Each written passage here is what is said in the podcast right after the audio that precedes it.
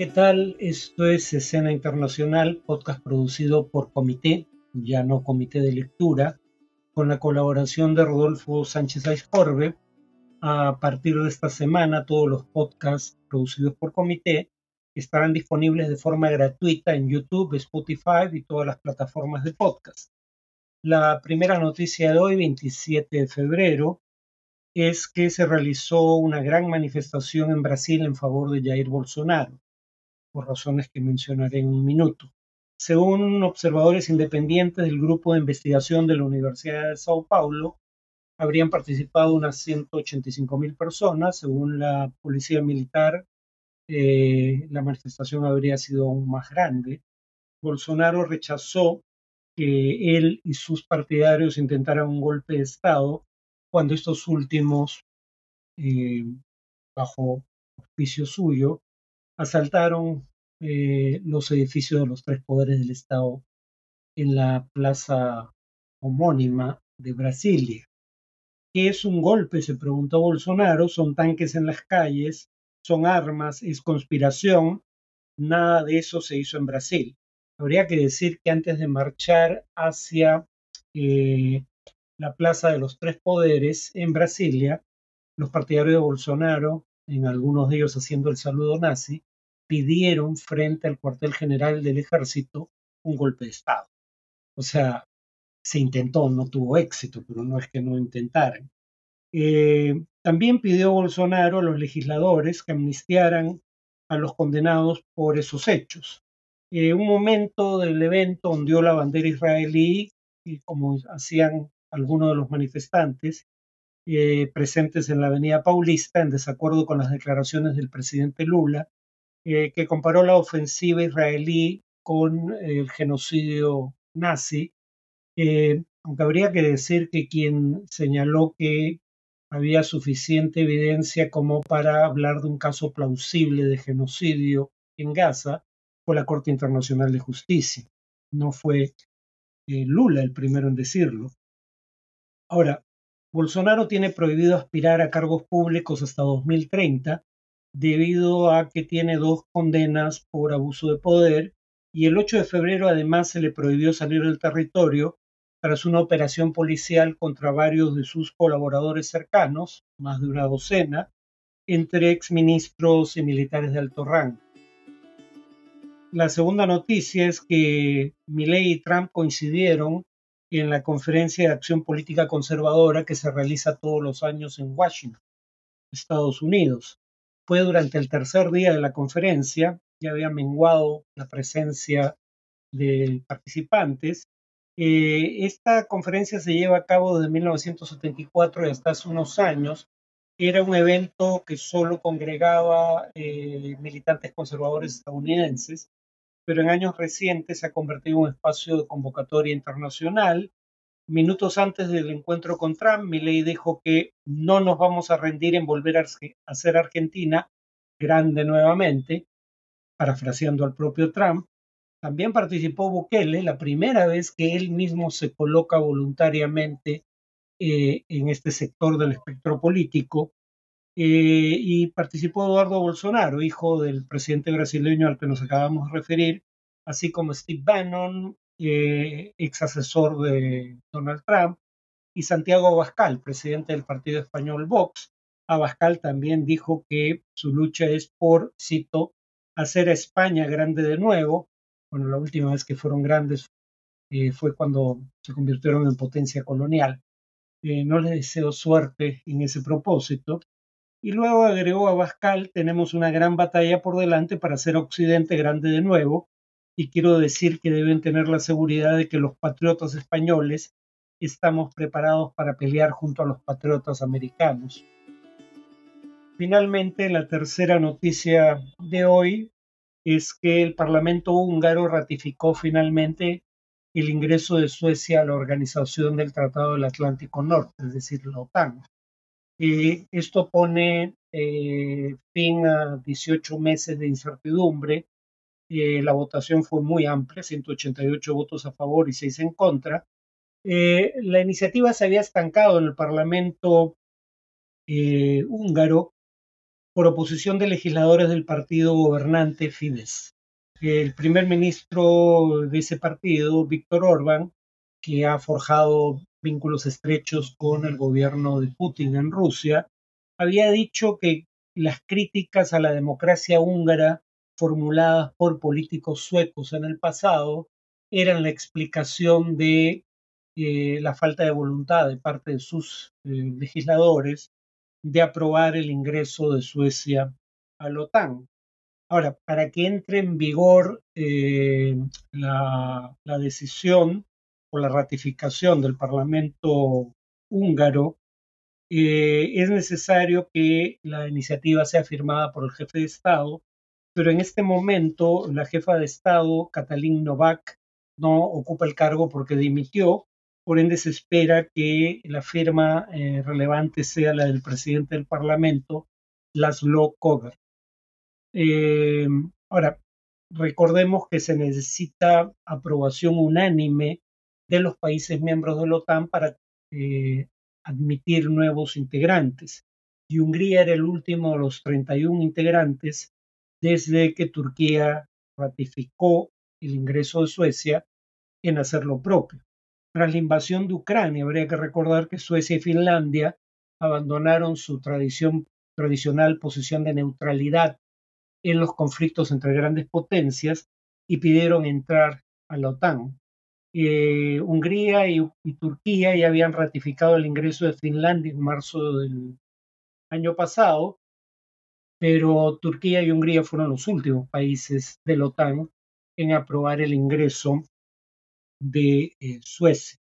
En el caso de Turquía, la, la, queja no era las críticas a la falta de democracia en Turquía, cosa que hacen todos los gobiernos de Europa, o bueno, la mayoría en mayor o menor proporción, sino la presunción de que en Suecia se permitía, digamos, hacer activismo político a miembros o simpatizantes del Partido de los Trabajadores del Kurdistán, organización que el gobierno turco considera terrorista.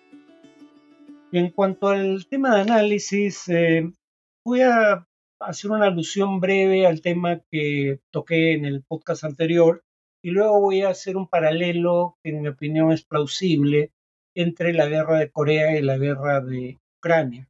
La guerra de Corea, recordémoslo, duró tres años, la guerra de Ucrania ya lleva dos, se acaban de conmemorar los dos años, su segundo aniversario de su inicio, el tema que quedó pendiente de la relación de Rusia con América Latina es que se habla mucho de la relación de Rusia con Venezuela y en tanto Venezuela ha formulado advertencias que podrían considerarse amenazas veladas contra su vecino Guyana por la región del Esequibo, eh, se decía que la ayuda de Rusia puede ser vital para que Venezuela intente capturar ese territorio por medio de la fuerza. Ahora, Habría que recordar que incluso en su momento de auge económico, Venezuela era tan solo el quinto mayor importador de armamento ruso. No era uno de los tres primeros y eh, eso cambió dramáticamente cuando la economía venezolana empezó a desmejorar, sobre todo a partir de 2013, pero, pero también en los años sucesivos. Además, de cualquier modo, Rusia en este momento no está en condiciones de entregar pedidos de armamento eh, porque casi toda su producción está siendo destinada al frente de combate en Ucrania. Por ejemplo, Rusia ha retrasado el envío de armas ah, adquiridas por la India eh, precisamente porque requería ese armamento en Ucrania. De cualquier modo, es probable que la importación de armamento ruso se reduzca no solo por la posibilidad de sanciones para quienes lo adquieran, sino además porque eh, si algo mostró la guerra en Ucrania es que el desempeño del armamento ruso en combate utilizado por el propio ejército ruso. No puede aquí alegarse que el problema era la falta de preparación militar del ejército que usaba armamento ruso. Bueno, el armamento ruso ha tenido un desempeño subóptimo, por decirlo menos. ¿no? Entonces, probablemente eso eh, implique que haya países que reconsideren la posibilidad de importar armamento de ese país. En cuanto a la guerra de Ucrania, yo creo que lo que se viene en los próximos meses es, eh, son intentos como el de Abdivka, eh, en donde Rusia, perdiendo 3.000 soldados muertos, quiero decir, más par de decenas de miles de heridos, logró capturar la ciudad de Abdivka, eh, que tiene tan solo unos pocos kilómetros cuadrados. ¿Por qué hay una ofensiva rusa en este momento?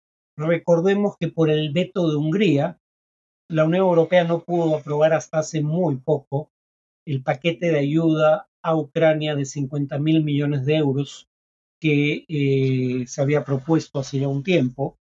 Eh, y de cualquier momento, aunque ahora ya se aprobó ese paquete de ayuda, la mayor parte de la ayuda no es militar, sino económica.